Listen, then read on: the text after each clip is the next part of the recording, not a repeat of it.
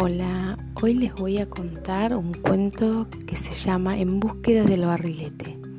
La historia trata de un loro llamado Lito, que le gustaba mucho jugar con barriletes. Sin embargo, nunca pudo tener uno propio. Por esta razón, siempre jugaba con la de algún amigo. Un día, muy ventoso por cierto, se encontraban todos en la casa de Coti la jirafa, Mora la rata, Lola la coneja, Roy el sapo, Rocco el mono y Lito el loro.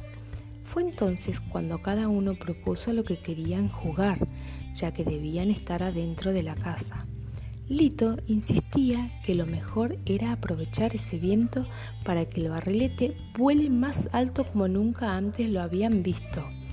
Así que fue, tomó el barrilete a escondidas de Coti y sin que nadie se diera cuenta se fue al patio con la idea de remontarlo. Pero de repente una ráfaga de viento se lo llevó. En ese momento la tortuga que recién llegaba por lo lenta que era, al ver que el viento se lo llevaba, a gritos pidió ayuda.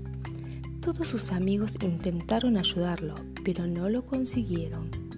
En lo alto del cielo lo veían desaparecer con el barrilete de Coti. En ese momento todos juntos se organizaron para ir a buscarlo y traerlo de regreso a casa.